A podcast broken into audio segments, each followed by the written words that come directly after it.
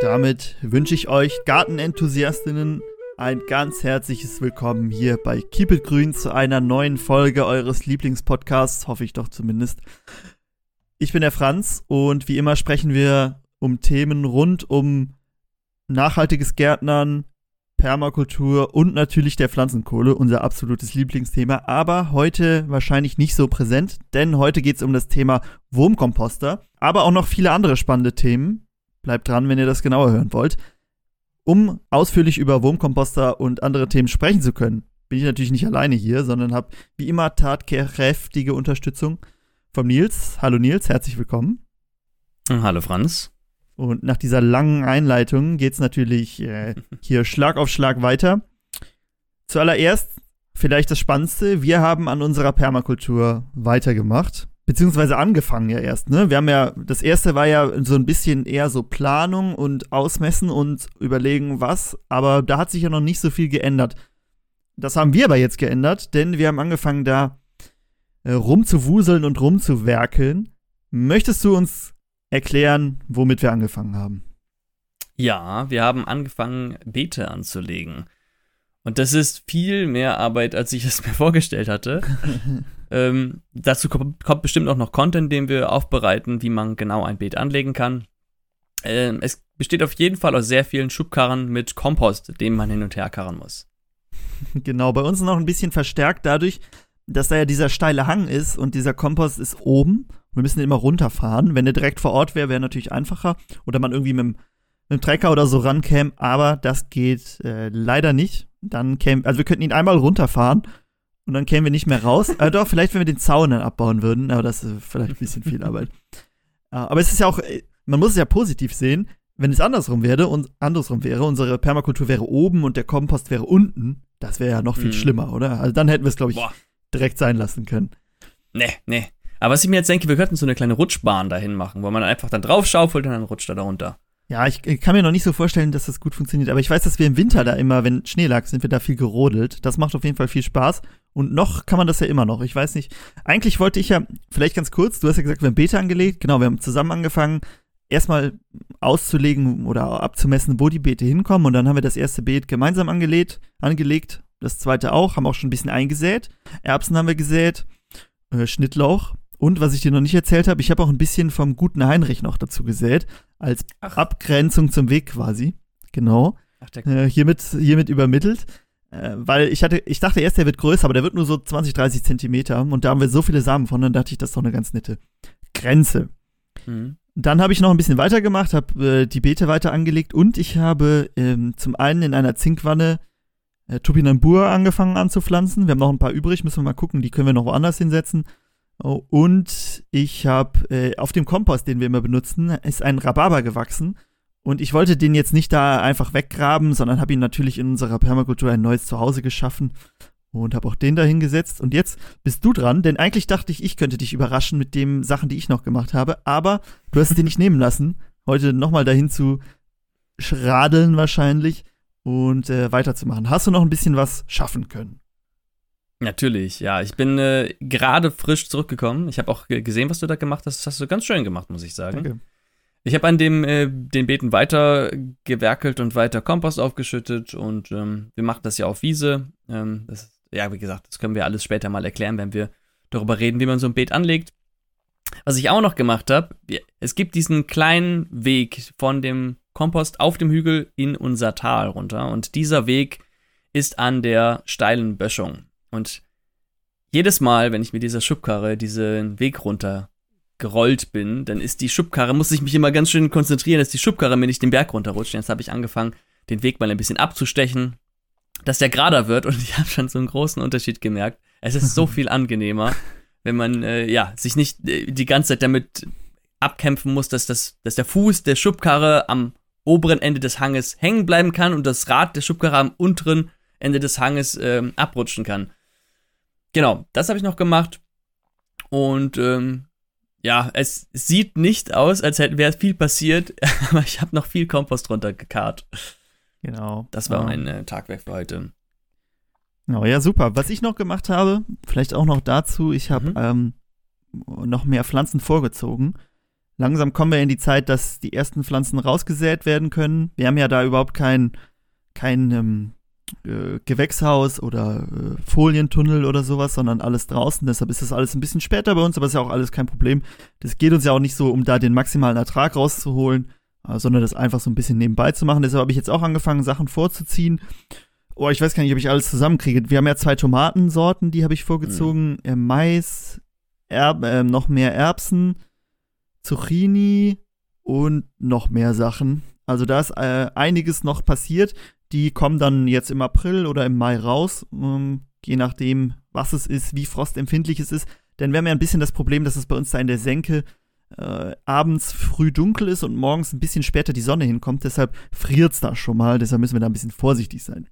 Das habe ich noch gemacht, ja. weiß nicht, genau, weiß nicht, wie viel das waren, irgendwie fast 150 Pflanzen oder so, äh, die dann irgendwann noch umgetopft werden müssen zum Teil. Deshalb, äh, noch sind sie klein, bald sind sie groß, dann brauchen sie mehr Platz. Genau, ja, das. Ich habe auch noch, ja. Hm? Passend dazu habe ich auch noch Petersilienwurzeln vorgezogen. Und Petersilienwurzeln haben ganz, ganz kleine Samenkörner. Normalerweise muss man sie in mhm. einem Vorzuchtbereich ausstreuen und dann vereinzelt man die später. Jetzt habe ich ja diese kleinen Papiertöpfchen die ich mir selbst gedreht habe. Und die kann man ja dann später mit auspflanzen und das Positive daran ist ja, dass man die Wurzeln nicht stört. Jetzt dachte ich mir, gut, wenn ich diese kleinen Samen später auseinanderpflanzen muss, dann störe ich wieder das Wurzelgefüge. Also habe ich mir jeden einzelnen Petersilienwurzelsamen genommen und in einen von diesen, ähm, von diesen Anzuchttöpfchen gesteckt es war unglaublich viel Arbeit. Ich habe noch ungefähr 90% der Samen, äh, aber ich glaube, wenn wirklich bei allem, was rauskommt, sind wir für das Jahr ausgedeckt an, an Petersilienwurzeln. die Kürbisse, die ich vorgezogen habe vor einiger Zeit schon, weil ich hatte, ne, hier, wir müssen uns ja vorbereiten, 100 Kilo Kürbisse.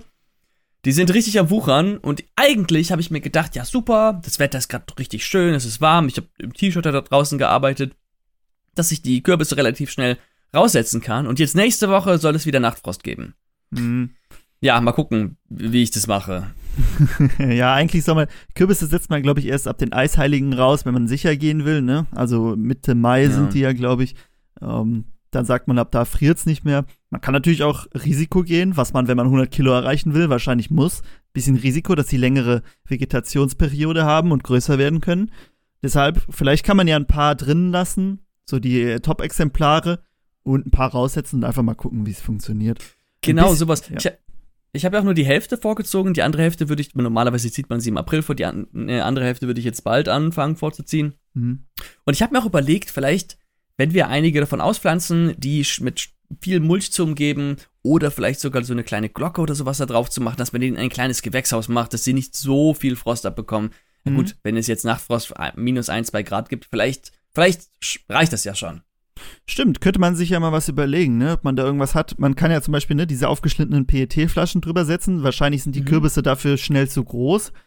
Äh, aber vielleicht gibt es sowas ja in größer, ne? Irgend so Plastikkarton oder so, den man sonst wegschmeißen würde. Können wir uns ja mal ein bisschen was überlegen, ob uns da was einfällt. Kleiner Folientunnel oder sowas. Äh, Finde ich gut. Genau. Bin, ich, bin ich sehr gespannt. Wie läuft es mit den, ähm, mit den Zeitungspapier-Anzuchttöpfchen? Ist das sehr viel Arbeit?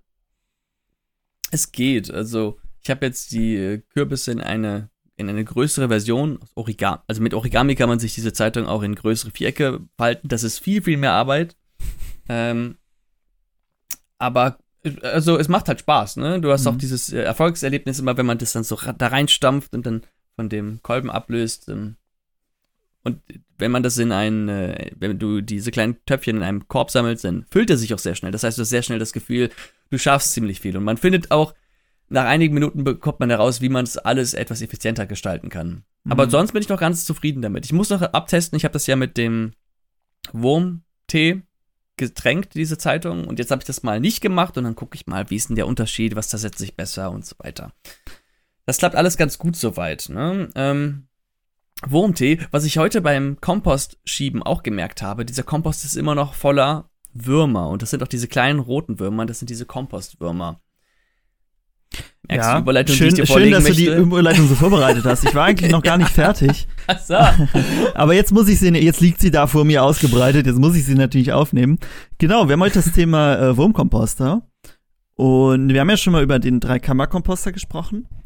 Aber du hast uns ja auch schon oft von deinem Wurmkomposter erzählt, der jetzt auch langsam raus muss. habe ich gehört. Mhm. Vielleicht nach der Frostperiode. Ähm, ja. Und äh, du da, der läuft ja jetzt auch schon eine Zeit lang. Und da kannst du bestimmt viel aus erster Hand berichten. Wir wollen uns, äh, wir wollen euch erklären, wie man sowas selber aufbaut, wie man es pflegt, wie Nils Erfahrungen damit sind und vielleicht was die Vor- und Nachteile da sind, wenn es überhaupt Nachteile gibt. Ich weiß es nicht. Vielleicht ist der ja so perfekt, dass es da gar nichts zu bemäkeln gibt. Genau, so viel zum Thema, das wollen wir euch zum Thema Wurmkompost erzählen. Vielleicht interessant dafür, wir haben ja vor zwei Folgen über Regenwürmer gesprochen. Und wenn ihr perfekt auf diese Folge vorbereitet sein wollt, dann hört euch gerne nochmal die Folge zu den Regenwürmern an. Ich denke, wenn ihr das gehört habt, dann seid ihr Wurmexperten und könnt hier noch, noch besser dem Ganzen folgen. Denn wir wollen das ja jetzt, glaube ich, nicht alles nochmal wiederholen. Wir haben ja da schon viel dazu erzählt. Äh, heute geht es dann mehr so ein bisschen in die Praxis, wie man diese, diese super Würmer auch für sich arbeiten lassen kann. Richtig. Ja, Nils, du hast mir die Überleitung äh, quasi vor die Füße geworfen. Was ich bei meiner, ähm, bei meiner Studie der äh, Kompostwürmer gelernt habe, ist, dass wenn Kompostwürmer im Kompost sind, dann ist er noch nicht fertig umgesetzt. Also vielleicht ganz gut, dass wir das jetzt anlegen und erst in ein paar Wochen pflanzen. Dann können die noch ein bisschen arbeiten und äh, sich darum kümmern, dass er umgesetzt wird. Bevor wir jetzt anfangen, über den Wurmkomposter zu sprechen, wir haben eine spannende Frage bekommen. Und zwar ging das noch zu der Wurmfolge, die wir vor zwei Folgen hatten. Und die Frage lautet: Ich freue mich jeden Mittwoch, da dann endlich eine neue Folge Keep It Grün kommt. Vielen Dank. Viele äh, Pflanzensmileys dahinter. Jetzt die Frage: Wie alt werden denn die Würmer, die Nils empfohlen hat? Liebe Grüße, Rebecca. Kannst du mir sagen, du hast diese Würmer empfohlen, die hatten irgendwas im Namen, wo du drauf, genau. wo, wo du gesagt hast, muss man drauf achten. Kannst du ungefähr sagen, wie alt so ein Würmchen wird? Richtig, das sind die Eisenia fetida oder Eisenia andrei. Meistens mhm. sind es die fetida. Das sind die typischen Kompostwürmer, die man in den allermeisten Fällen kaufen kann. Und äh, in der letzten Folge hatten wir auch mal kurz über das Alter des Regenwurms gesprochen und ich hatte um die zwei Jahre im Kopf gehabt. Und diese Kompostwürmer werden etwas älter, so wie es mit allen, weil es sind ja Haustiere und Haustiere werden generell etwas älter. Äh, sieben Jahre sollen die wohl werden können. Oh. oh, das ist aber echt alt. Das hätte ich jetzt nicht gedacht, ne? So, das ist ja nee, hätte so ich auch nicht gedacht. Wie so ein großer Hund. Die werden ja auch nicht viel älter. Mhm. Schon krass. Ja, interessant. Also können, ne? Ich hoffe, damit ist die Frage beantwortet. Und ähm, warum ich jetzt die ganze Zeit von diesen Superwürmern rede, warum die so toll sind, da kommen wir bestimmt jetzt zu, denn man kann diese Würmer auch super für sich arbeiten lassen. Win-Win-Situation. Der Regenwurm hat was davon, oder der Kompostwurm in diesem Fall. Wir haben was davon, denn es geht um den äh, Wurmkomposter. Äh, und wie der Name schon sagt, ist das eine Art des Kompostierens. Was ich noch gelesen habe, hast du mal gelesen, wie man diese Würmer noch nennt, die Kompostwürmer? Mm, nee, erzähl mal. Mistwurm ist ja noch naheliegend. Oder der mhm. andere Name, Stinkwurm. Ach. Dabei, wenn es eigentlich, wenn es richtig funktionieren sollte, so dürften sie ja nicht stinken. Also der Wurm an sich riecht wahrscheinlich eh nicht, aber wahrscheinlich so sein Habitat riecht schon mal. Aber wenn es gut gepflegt wird, kommen wir vielleicht noch gleich zu, dann stinkt es auch gar nicht. Genau, richtig. Genau. So. Jetzt kommen wir aber mal zum Wurmkomposter. Wir fangen, vielleicht fangen wir so an. Nils, du Du möchtest anders anfangen, bitte. Ja, und zwar äh, habe ich ja in der Regenwurmfolge bedauerlich äh, zugeben müssen, dass ich mich nicht auf die Geschichte des Wurms äh, ein vorbereitet habe. Und jetzt habe ich eine ganz, ganz kurze Abhandlung zur Geschichte vom Kompostwurm mir spannend. angelesen. Und es war, ja, es ist wirklich spannend. Und zwar geht es nämlich richtig, richtig weit zurück, wenn man sich. Ich hatte ja kurz in der anderen Folge erzählt, dass ich so überrascht war mit den Kompostwürmern, dass schon Peter Lustig in den 80er Jahren davor, darüber Bescheid wusste. Und wenn man die Geschichte mal zurückgeht, geht's bis ins äh, alte Ägypten. Da hat Kleopatra wohl verboten, Würmer zu entfernen. Mit der Todesstrafe. also da, da wurde schon gesehen, okay, Würmer sind wichtig für den Boden und wer sie weggemacht hat, der sollte bestraft werden. Da sieht man den Stellenwert, den die Würmer damals hatten. Genau, also, ne, deswegen ähm, würde ich das auch äh, vielleicht nicht mehr so sanktionieren, wie Cleopatra das sanktioniert hat, aber äh, würde es trotzdem mit einem schälen Auge sehen, wenn jemand die Würmer versucht zu entfernen. Und diesen Wurmkomposter, so wie wir ihn nutzen, oder Wurmkompostierung, wie wir sie nutzen, die wurde zum ersten Mal 1883 wissenschaftlich festgehalten. Und zwar von einem Menschen, der das in Asien gesehen hat. Und das war nämlich genau mit diesen Kompostwürmern, die wir auch heutzutage nutzen, dieses ähm, Eisenia fetida mhm. die aber ursprünglich wohl aus Südfrankreich kommen und dann von Menschen verbreitet wurden. wenn dieser Mensch das ja in Asien gesehen hat, dann wird es die ja wahrscheinlich schon ein bisschen länger geben. Ne? Ist da nur zum ersten Mal erwähnt worden. Genau, richtig. Das war jetzt das erste Mal, wo es wissenschaftlich mhm. festgehalten wurde. Der hat eine Studie über Würmer in Indien geschrieben. Hm, spannend. Das ist ja oft mit sowas. Und das erst, also diese, die Wurmkomposter, wie wir sie nutzen, mit diesen kleinen ähm, Kisten, die man ja auch dann indoor halten kann, das wurde zum ersten Mal von Mary Appelhof aus den Vereinigten Staaten 1972 gemacht. Sie hatte sich nämlich gedacht, ich möchte gerne auch im Winter kompostieren.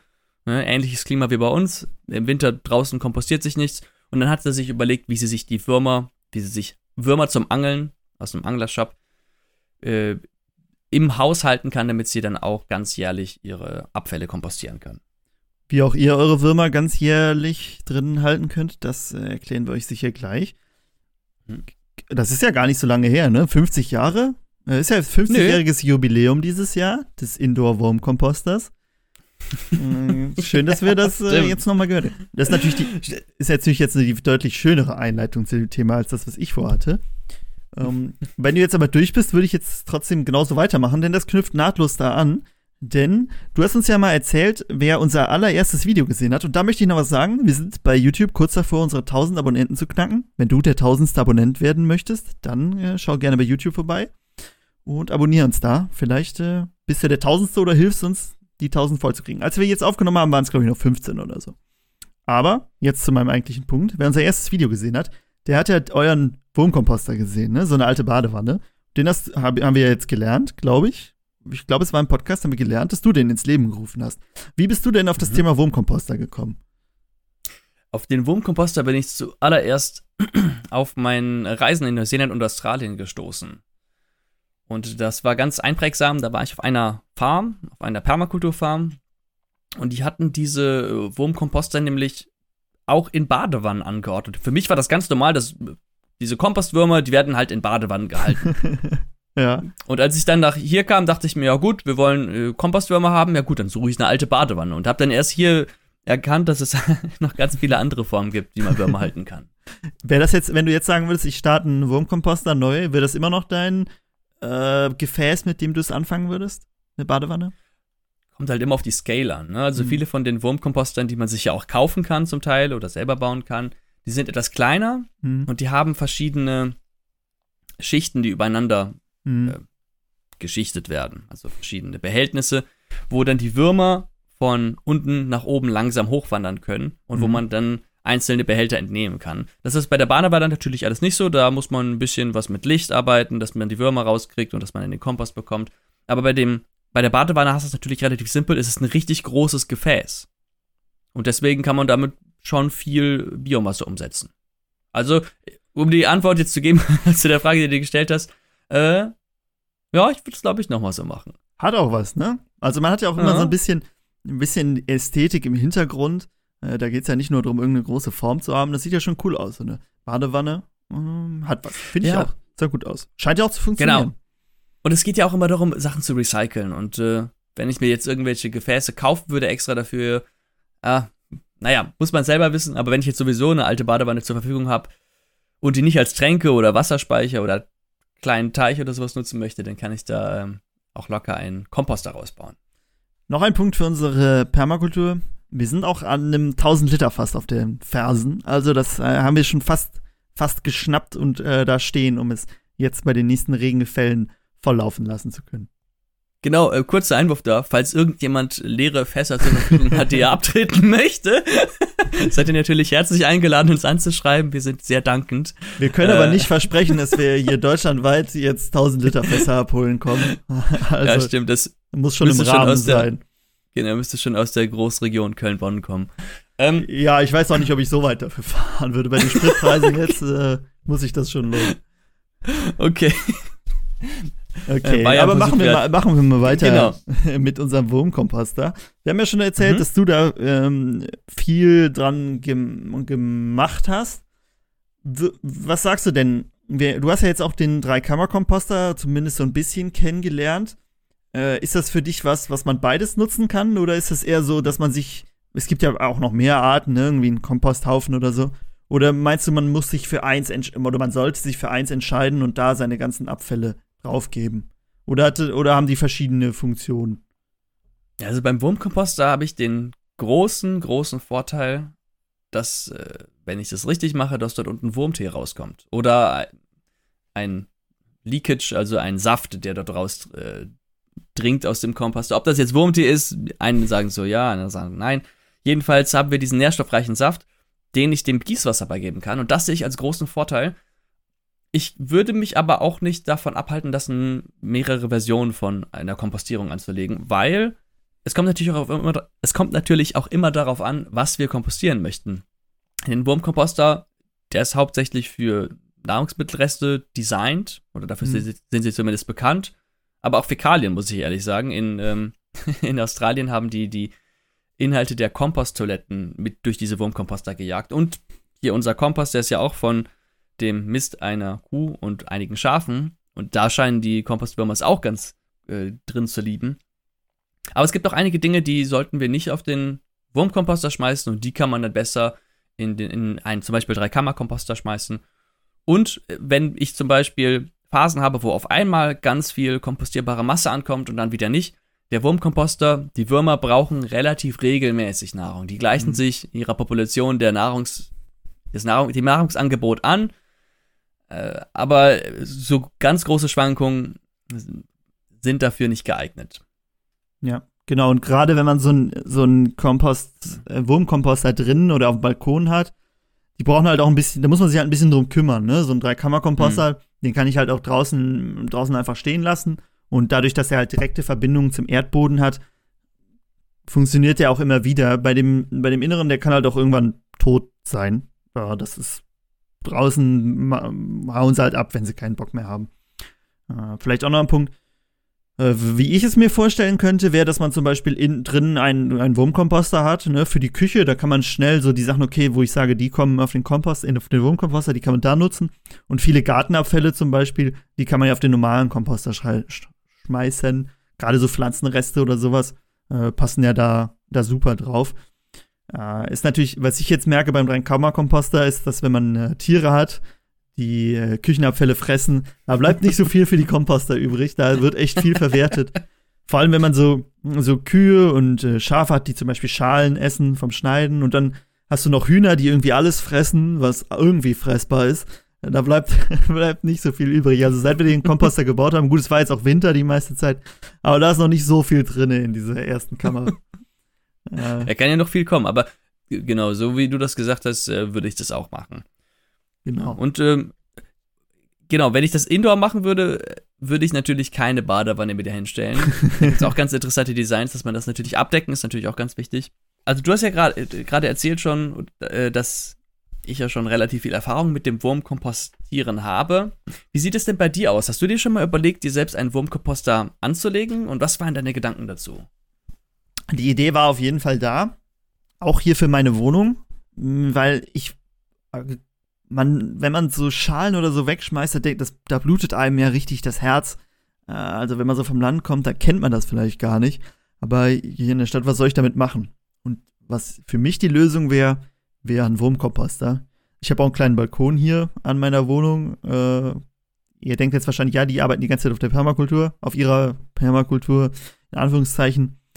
Äh, kann er ja da irgendwie nutzen, aber es ist schon noch ein Stück weg von hier, von meiner Wohnung. Deshalb äh, könnte ich das hier halt sehr gut integrieren. Ist halt auch so ein super Urban Gardening-Ding, äh, weil man nicht viel, die können ja auch sehr, relativ klein sein, hat's ja alles schon gesagt.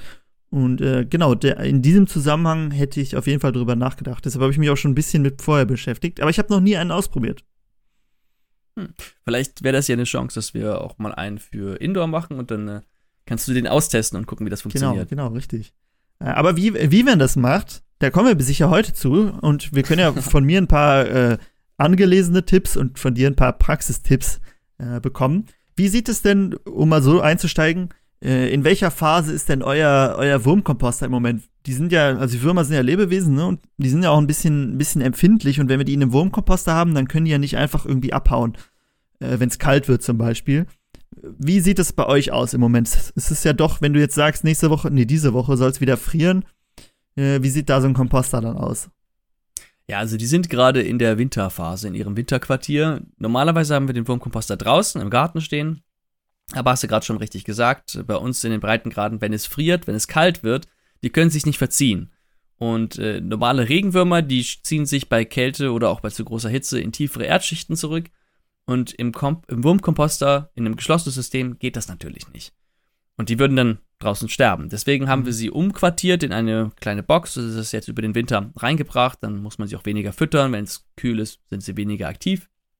Und jetzt bald soll wieder der Zeitpunkt kommen, dass wir sie raussetzen. Das heißt, wir bauen draußen nochmal den Wurmkomposter neu auf. Man muss ihn ein bisschen bestücken und dann kann man die Würmer dort reingeben, damit sie sich dort ihr neues Zuhause einrichten können. Wie sieht das bei euch aus? Kann der Wurmkomposter alle eure Abfälle umsetzen oder müsst ihr noch ein bisschen andersweitig entsorgen? Ja, wir bekommen auch noch andere Anfälle, an, Abfälle angeliefert. Ah, okay. Ja, also teilweise wird in einem äh, Hofladen von einem, von einem äh, Landwirt, Bauernhof eingekauft und äh, mit den Besitzern können wir es ganz gut und dann bekommen wir manchmal das alte Gemüse von denen und das können wir dann mit auf unseren Wurmkomposter schmeißen. Und da, deswegen sage ich das, wenn, äh, wenn es zu große Unterschiede gibt, über das Jahr gesehen, äh, wie, viel, wie viel Futter ich für die Tiere habe, für die Würmer habe, das ist nicht immer so einfach für die ihre Population sich denen anzupassen. Also die Würmer, die verdoppeln ihre Population oder können ihre Population innerhalb von drei Monaten verdoppeln, wenn die Bedingungen gut sind. Und diese drei Monate brauchen sie halt auch. Ne? Ähm, und deswegen würde ich sagen, ja, also auf das, was wir erzeugen, wird auf jeden Fall umgesetzt und dann kommt noch ein bisschen was von außen zu. Wir haben ja auch in der, in der Wurmfolge gelernt, selbst im Tod ist der Wurm noch ein guter Nährstoffspender. Also selbst mhm. wenn es dann ein bisschen weniger wird, Tut mir natürlich leid um den Wurm, aber selbst dann äh, haben wir noch einen optimalen, einen optimalen Boden. Was ich jetzt mal, was ich mal gesehen habe vorher, war ein äh, Wurmkomposter, der, also was wir jetzt immer drüber reden, ist ja eine Kiste, also ne, quasi eine Kiste, die außerhalb des normalen Bodens steht und ein abgeschlossenes System ist. Was ich aber auch gesehen habe, was es gibt, ist, dass man zum Beispiel im Hochbeet eine Kiste mit Löchern einlässt, sodass die Würmer auch aus dem Kompostor theoretisch raus können in die Umgebung und aber auch wieder zurück. Und da gibt man dann immer seine Abfälle rein und dann arbeiten die Würmer in dieser Kiste und im Winter verkriechen sie sich einfach auch in tiefere Schichten und sind dann halt nicht mehr in dieser Kiste drin.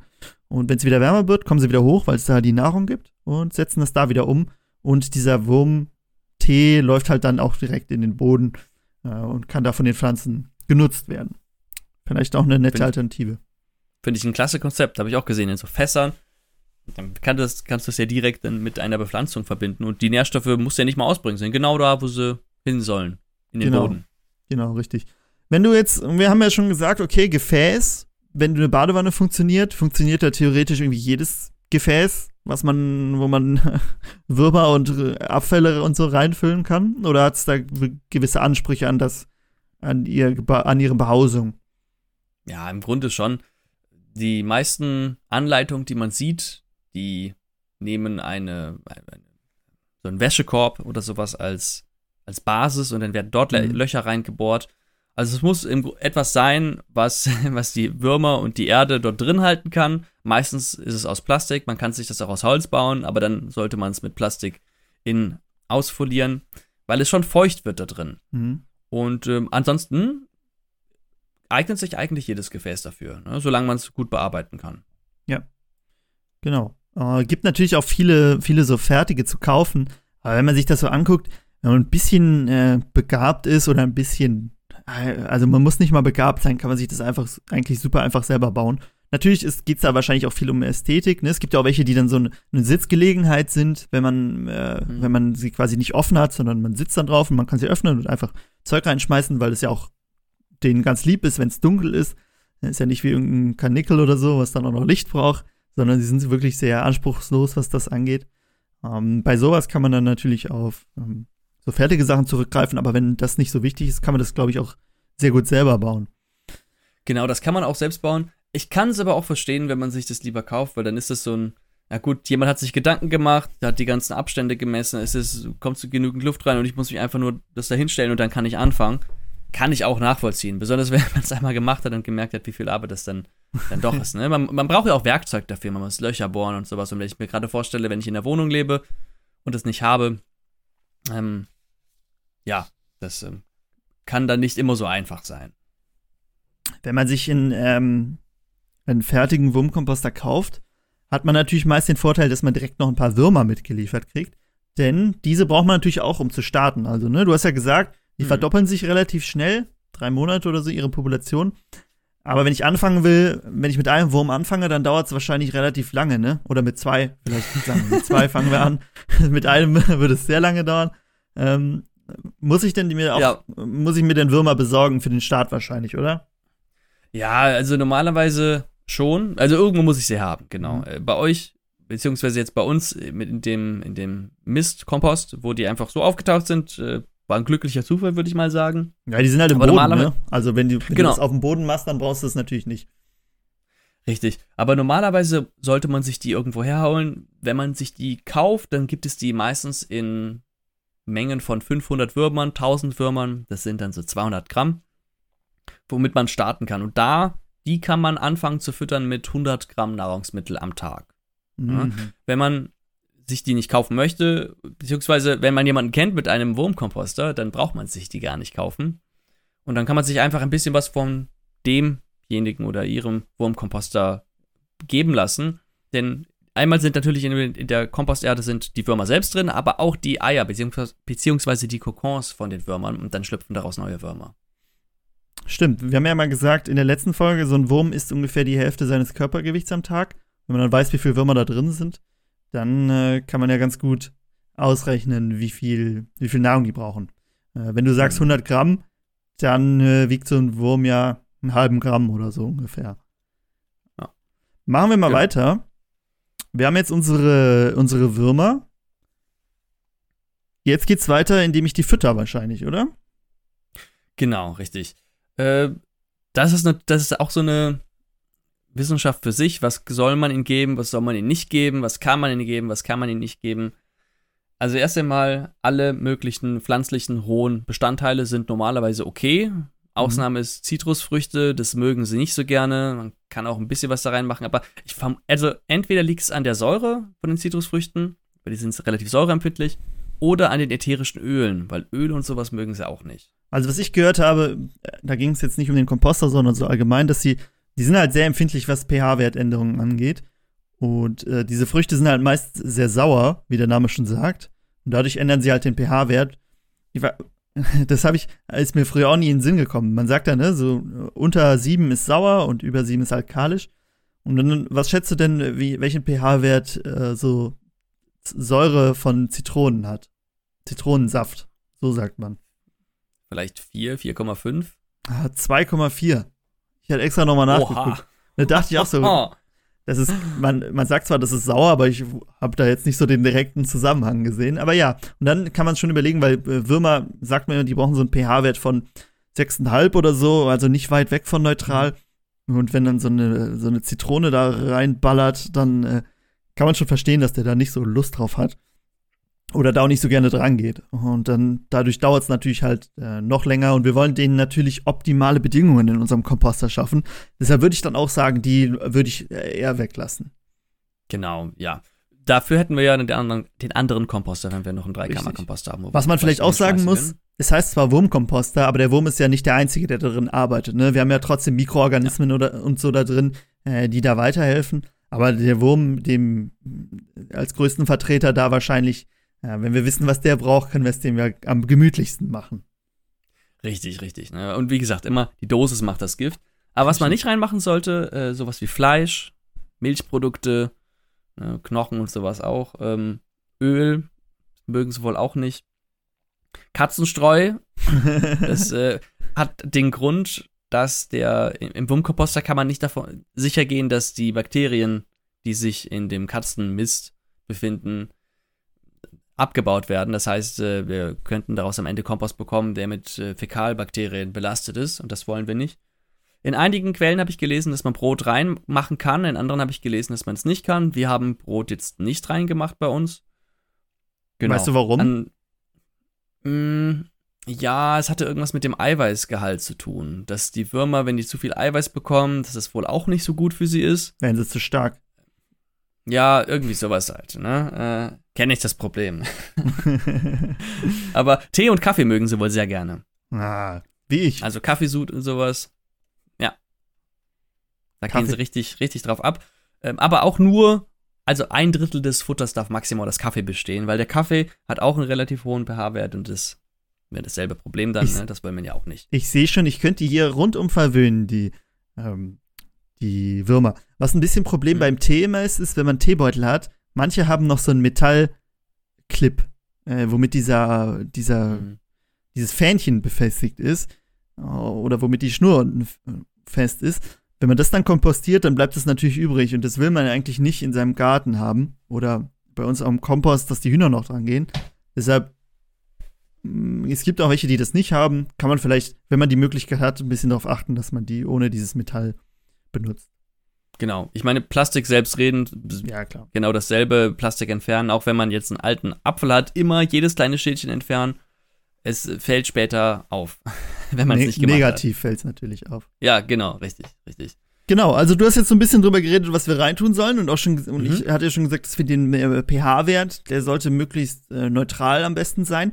Was sind denn noch so Sachen, die man machen könnte, damit es dem äh, Würmlein besser geht im Komposter? Mhm. Ich kann ja mal ganz kurz den Aufbau von dem, äh, von der Wurmkiste nochmal etwas detaillierter sagen, weil das äh, hat damit zu tun.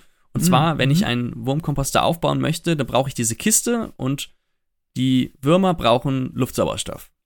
So. Und das heißt, ich muss möglichst viel Luft an die Würmer, an die Erde lassen.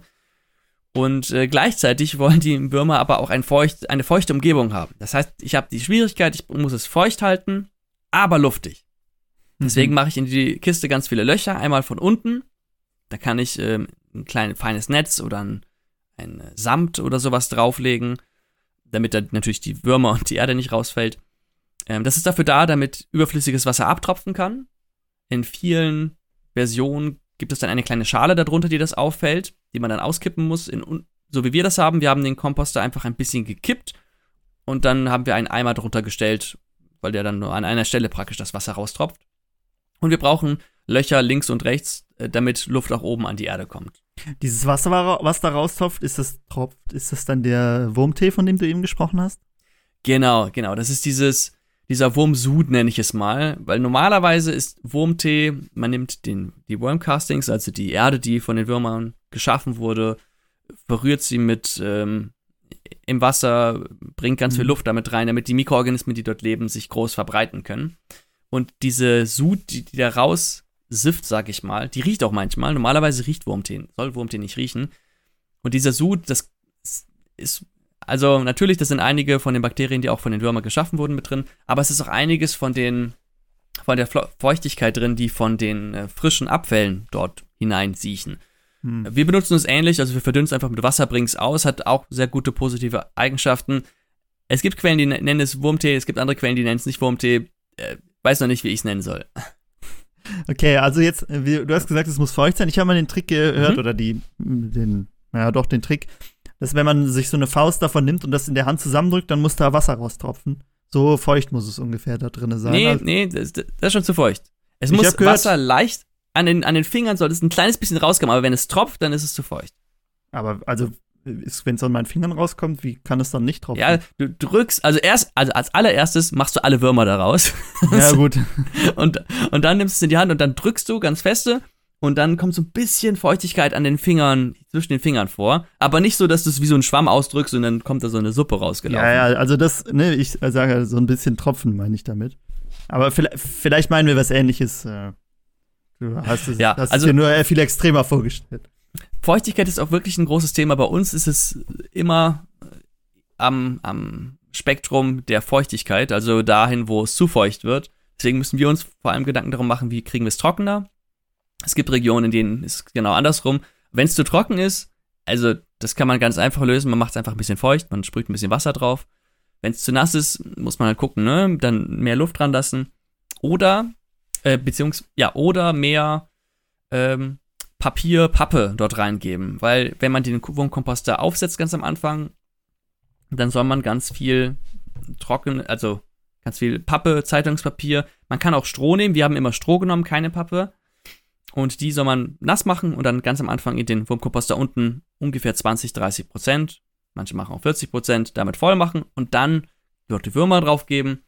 Kleiner Trick, man kann auch Erde aus, etwas Erde aus dem Garten nehmen, dann hat man schon Mikroorganismen, die im, im Boden leben, mit dabei.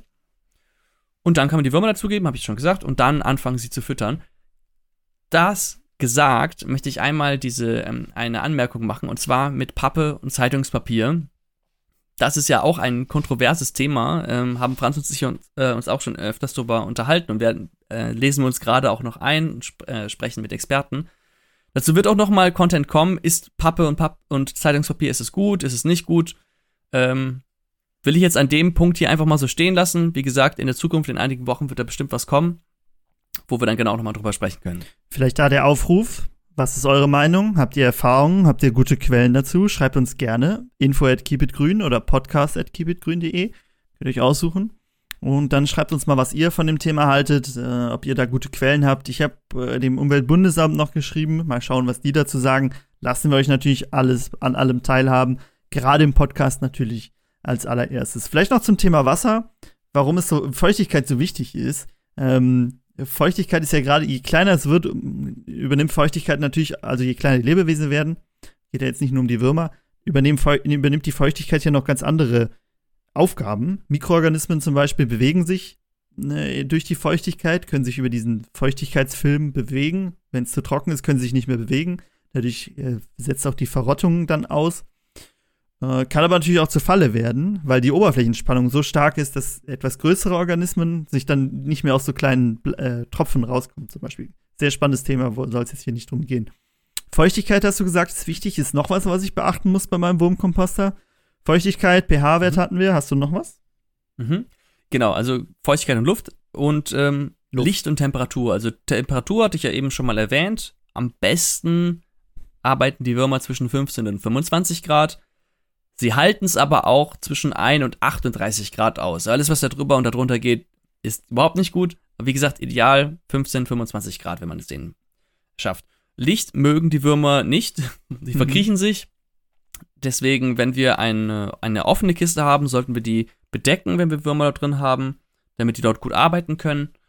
Gibt es natürlich eine das gute Möglichkeit, womit wir es bedecken können, nämlich mit ihrem Futter. Ne? Also wenn wir so Blätter oder so haben, die wir ihnen füttern, wenn wir die drauflegen, haben wir oben ja schon ein bisschen bedeckt. Genau. Mit dem Futter ist es auch so eine Sache. Also, wenn wir jetzt Küchenabfälle haben, es gibt Menschen, die untergraben das so ein bisschen in dem Wurmkomposter, damit die Würmer das schneller umsetzen. Weil wenn das, äh, wenn die äh, Küchenabfälle, ich sage einfach mal Obstschalen, wenn die auf der Oberfläche liegen bleiben, dann können natürlich auch andere Insekten daran. Das kann manchmal gewollt sein, es kann manchmal auch ungewollt sein, zum Beispiel Fruchtfliegen, die dann an die Oberfläche, beziehungsweise an das Obst, was auf der Oberfläche liegt, rankommen und dann dort ihre Eier ablegen können. Genau, das kann man auch machen. Ähm, und, aber das Licht hilft uns auch später beim Entleeren des Komposters. Ja, ähm, kann ich äh, gleich mal zukommen, wenn wir, wenn wir darüber reden.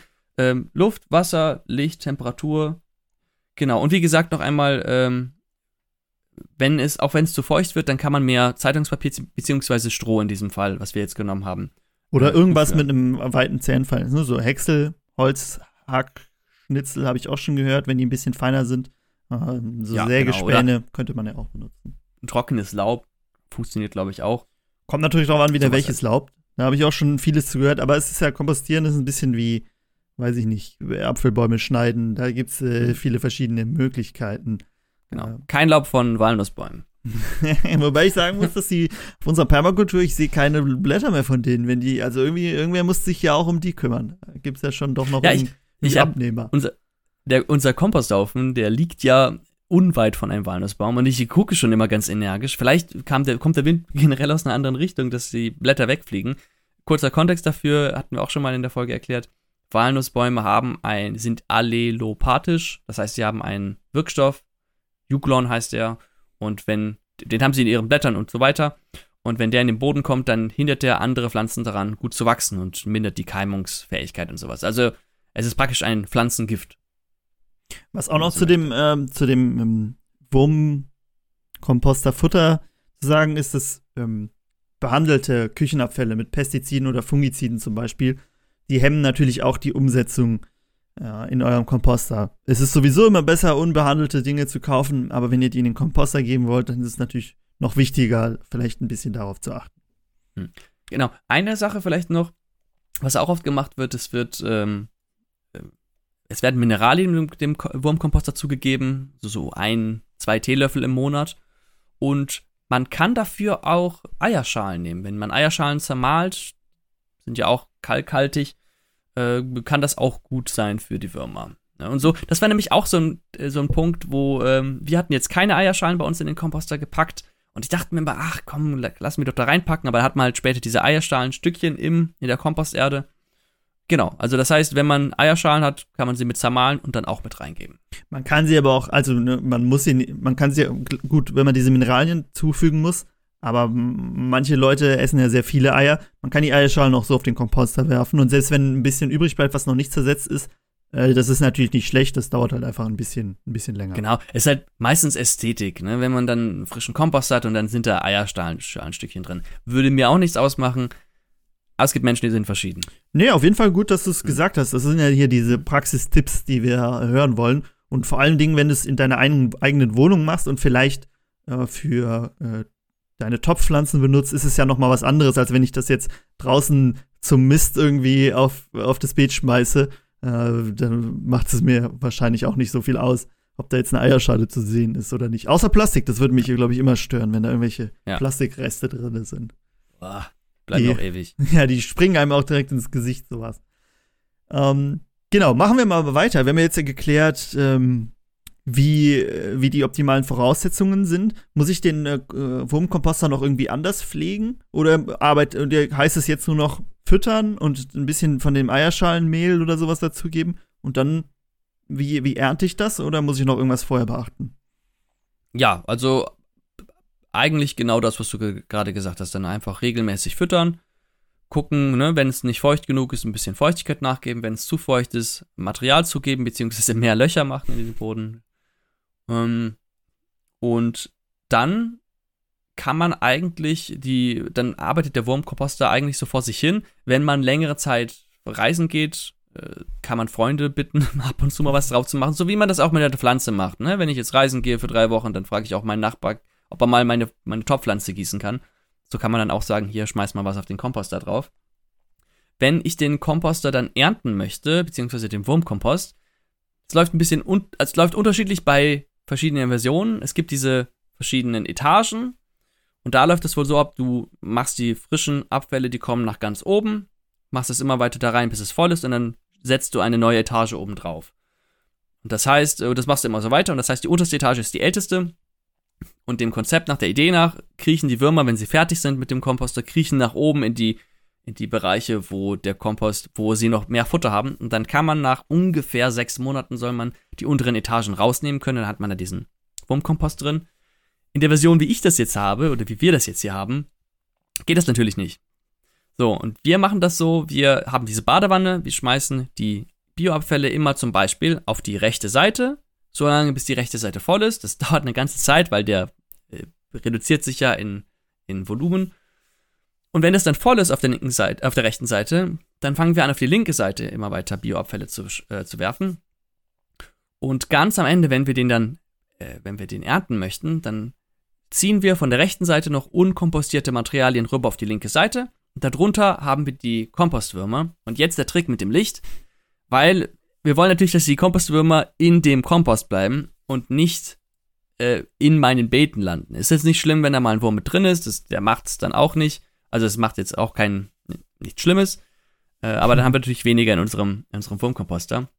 Und da können wir zum Beispiel, wenn wir den Deckel offen lassen und Licht dran lassen, die Würmer ziehen sich auf, äh, ich glaube, zwei, drei, vier Zentimeter in den Boden zurück. Das heißt, wir können immer die oberste Schicht des, der, des Wurmkomposts von der rechten Seite dann können wir wegnehmen, nutzen und dann können wir wieder ein bisschen warten. Ne? Das Licht treibt die Würmer nach unten.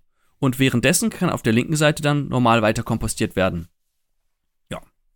Ich würde ja sagen, Nils, du schreibst uns mal einen Ratgeberartikel dazu, wenn du Zeit hast. Äh, ich poste das dann über Instagram und dann wisst ihr Bescheid, dass der Nils soweit ist. Äh, muss jetzt nicht für morgen sein, aber bis zum Wollte Sommer vielleicht, ja wollte ich eigentlich heute noch gemacht haben, aber dann war das Wetter so schön und ja. ich konnte mich nicht zurückhalten, bin dann lieber direkt in den Garten gelaufen. Ich genau. habe da ein bisschen was gemacht. Vielleicht legen wir ja zusammen einen an, dann können wir noch ein paar schöne Entstehungsbilder davon machen, davon machen. Vielleicht auch, wie man sich eine schöne Kiste dafür selber baut oder so. Ah, aber ja. deine ganzen Erfahrungen wären natürlich cool, wenn wir die jetzt alle ausführlich teilen können. Also der Wurmkomposter, den wir haben, der muss bald raus. Das können wir zum Beispiel begleiten. bei uns auf der Fläche würde ich ehrlich gesagt gegen einen Wurmkomposter stimmen, weil man ja den auch regelmäßig füttern muss und der ist sehr weit weg vom Haus. Das heißt, Küchenabfälle, wenn wir die erstmal 200 Meter tragen müssen, ist, ist nicht handlich. Ne? Ah, der, da, da ist ja direkt die Kuh und die Schafe daneben. Also da laufen eh alle Küchenabfälle durch. Ja, vielleicht fällt ja mhm. mal was ab. Nein, aber würde ich jetzt auch, würde ich jetzt, jetzt auch mhm. gesagt. Ich hätte jetzt eher gesagt, dass wir einen für mich bauen hier, für meine Wohnung. Ja. Äh, und dann kannst du, mir, kannst du mir den aufbauen und ich kann den schön benutzen. ja, genau, richtig. So, so läuft das dann, ne? Okay. Du hast uns ja am Anfang auch schon gesagt, wie viel Futter die am Anfang brauchen. Wenn man jetzt mhm. überlegt, man füttert die immer gut, dann äh, wird es mehr und die Futtermenge steigt auch. Aber wahrscheinlich ist auch irgendwann so ein Maximum erreicht, oder? Also das Ding kann ja nicht komplett ja. aus Würmern bestehen. Genau, also bei so 150 Liter, also bei so einer Badewannengröße äh, zwei Kilo am Tag können die aber schon umsetzen. Boah. Maximal, also wirklich mhm. im Maximum, wenn die richtig gut, gut sich vermehrt haben und gut eingelebt haben und das sehr gut gepflegt hatten. Beste Bedingungen, beste Temperaturen, alles wunderbar, dann klappt das. Boah, zwei Kilo am Tag, das ist aber echt viel.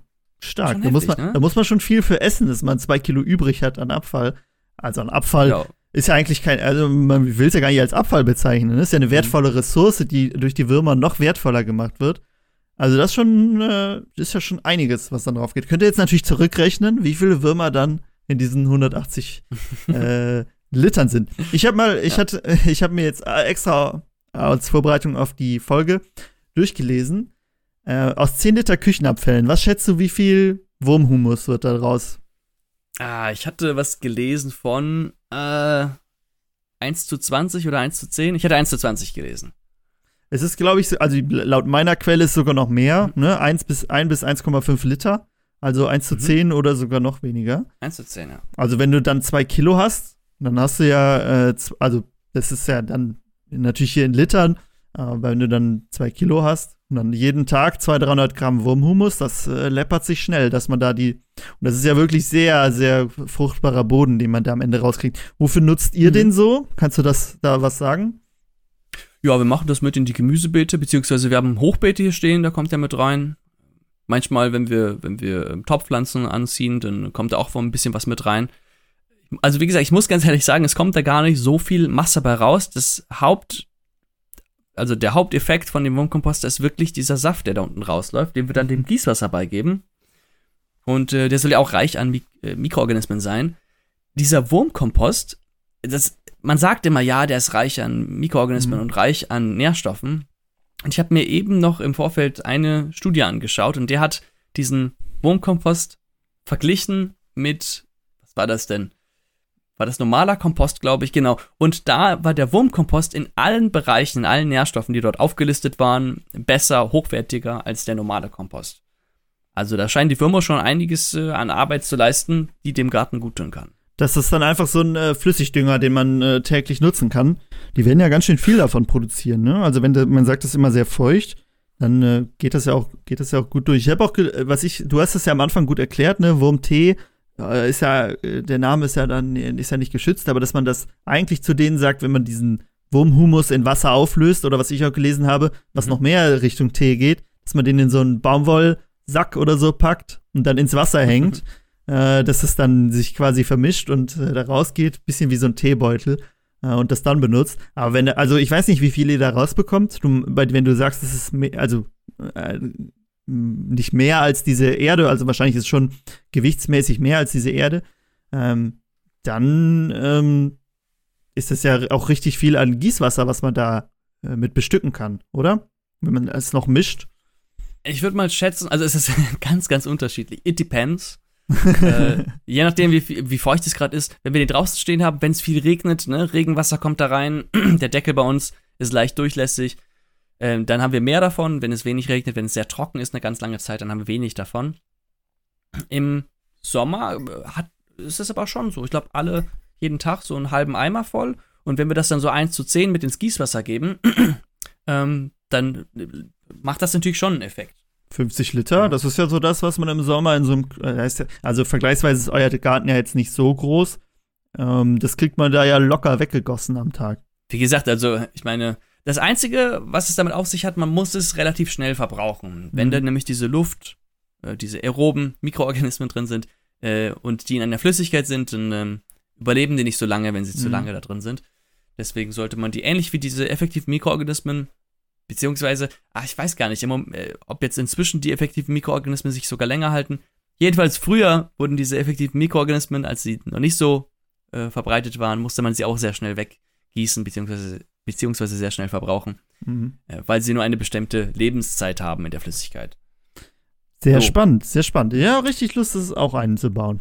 Ich habe noch einen Punkt mir aufgeschrieben, wenn ich frei sein darf. Es kommt nämlich, Klar. ich habe nämlich noch eine Sache gefunden, die auch debattiert wird, ob sie in den Wurmkomposter kommen soll oder nicht. Ähm, ich würde dich raten lassen. Ähm, was aber ich glaube nicht. Will, willst du mich raten lassen, was es ist? Ja, genau. Es ist sehr, sehr offensichtlich, dass wir darüber sprechen. Pflanzenkohle natürlich. Ah, natürlich. Ja, es ist. Ja, Tipp war.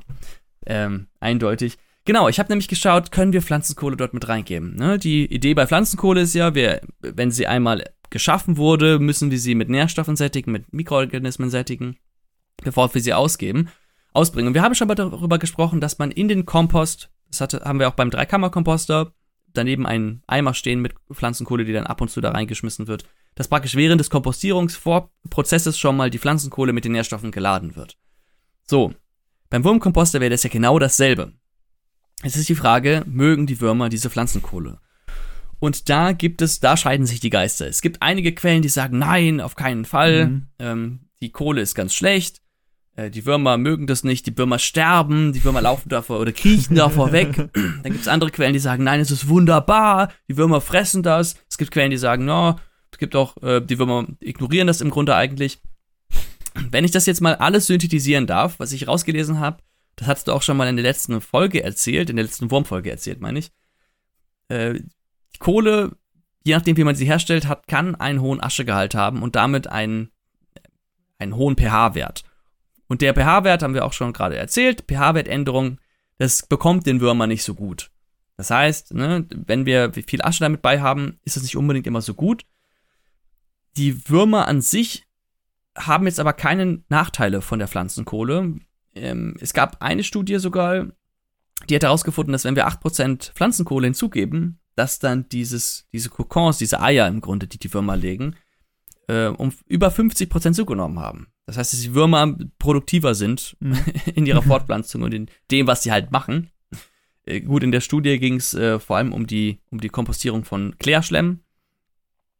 Aber es zeigt zumindest schon mal, dass die Würmer auf jeden Fall nicht schlecht, nicht negativ darauf reagieren. Ob die Würmer diese Pflanzenkohle jetzt selbst verdauen, also sie werden sie wahrscheinlich dann mitfressen, aber im Wurm, in, in den Wurminnereien sind ja auch ganz viele unterschiedliche Mikroorganismen, die dann natürlich auch ein Habitat in der Pflanzenkohle haben. Und da komme ich nämlich auf jetzt einen, den Punkt, warum ich es machen würde.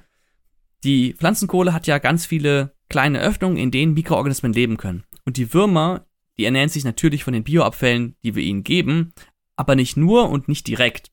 Also die, sie ernähren sich auch von ganz vielen Mikroorganismen, die sie auffressen.